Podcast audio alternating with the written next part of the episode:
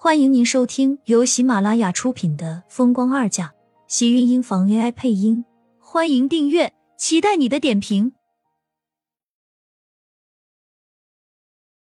第二百三十二集，听说全场殷秀华都像是疯了一样，死死的抱着盛广美的遗体不肯松手，甚至还伤到了处理后事的工作人员。最终还是几个人强行把他拉开。盛子谦被闹得实在没有办法，只好让人给殷秀华注射了镇定剂，丧礼这才匆匆举行。厉天晴带着迟燕只是到了葬礼上转了一圈，迟燕身上也被换上了一身黑白小西服，别着小白花，一张小脸严肃沉静，像极了厉天晴。只是那双清晰的水眸子里，却是从头到尾都没有流下半滴眼泪。只是尊敬的对着墓碑照片上的那个女人弯了弯身子，便冷着脸退到厉天晴身边。盛子谦看着不由得叹了口气，连自己的亲外孙都和自己的女儿还有盛家不亲，他还能有什么办法？毕竟是个死人，而且在盛家来说，盛广美的身份就是一个公开的秘密。公开是因为整个盛家人都知道盛广美是盛子谦抱来的养女。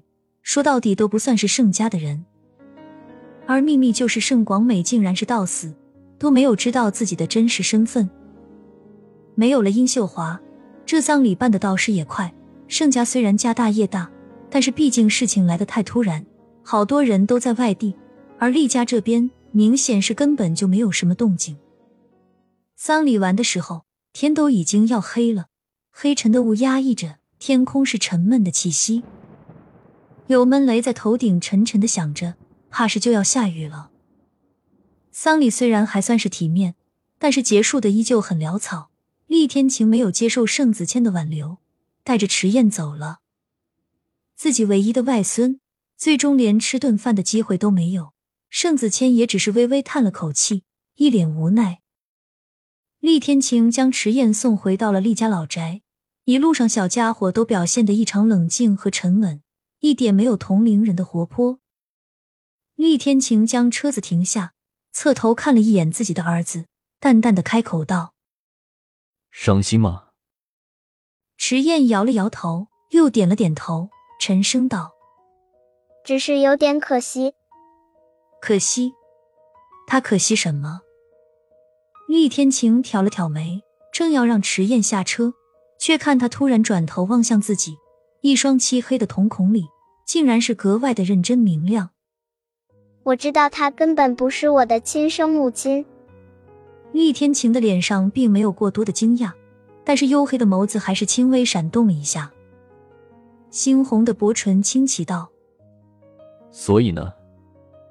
我希望你下次能给我找一个我比较喜欢的号码。我不喜欢自己的爸爸是一个花心的渣男。”放心吧。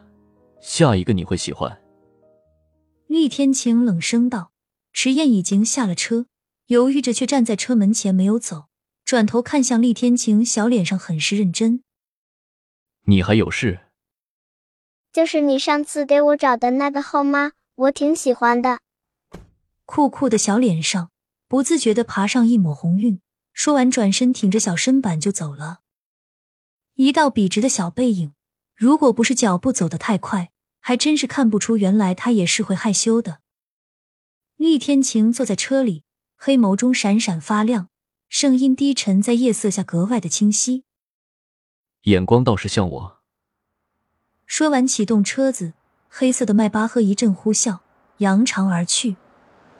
苏浅在客厅里坐了一天，不是他不想做点什么，实在是他根本不知道自己还能做什么。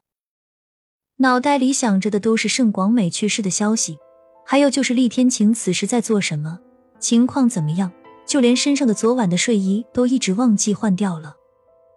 最后竟然不知道怎么了，苏浅竟然躺在沙发上睡着了。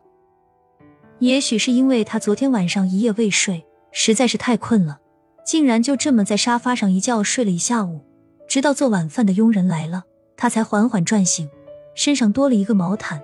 怕是打扫的女佣给他盖上的，心里不自觉的有了一丝的感动。现在的他，就连别人对他的一点点好，都会心存感激一些。站起身的时候，只觉得的头一阵阵发懵，差点摔倒，鼻子似乎也有些不舒服，怕是自己在客厅里睡觉着凉了。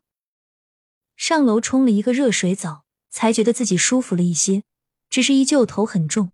门外听到开门关门的声音，苏浅一愣，想到了可能是厉天晴回来了，忘记了自己还湿着的头发，跟着快步跑了出去，脚步声带着急促。厉天晴站在门口换好拖鞋，抬头就看到一个纤细的身影，披着一头湿淋淋的长发跑了下来，眸子里一沉。微微轻蹙了一下眉头，快步上前，一把接着苏浅，还没有等他开口，便打横抱起他往楼上的房间走去。苏浅任由他这么抱着，双手紧紧圈着厉天晴的脖颈，一双晶莹透亮的大眼像是装着满满的期待，直直的看着他。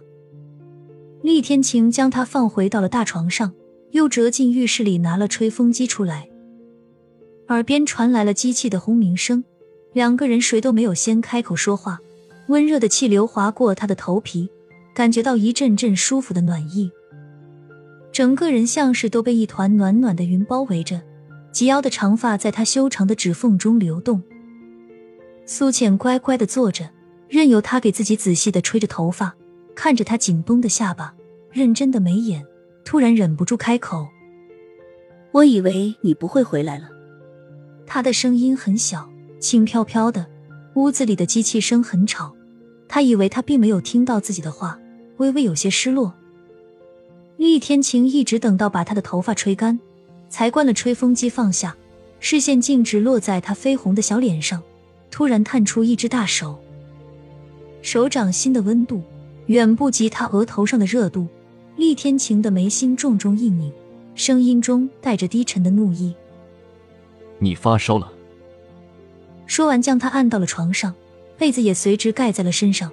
看着他为了给自己找药，又打电话叫医生的样子，突然间嘴角就傻傻的笑了，只缓缓说道：“你回来真好。”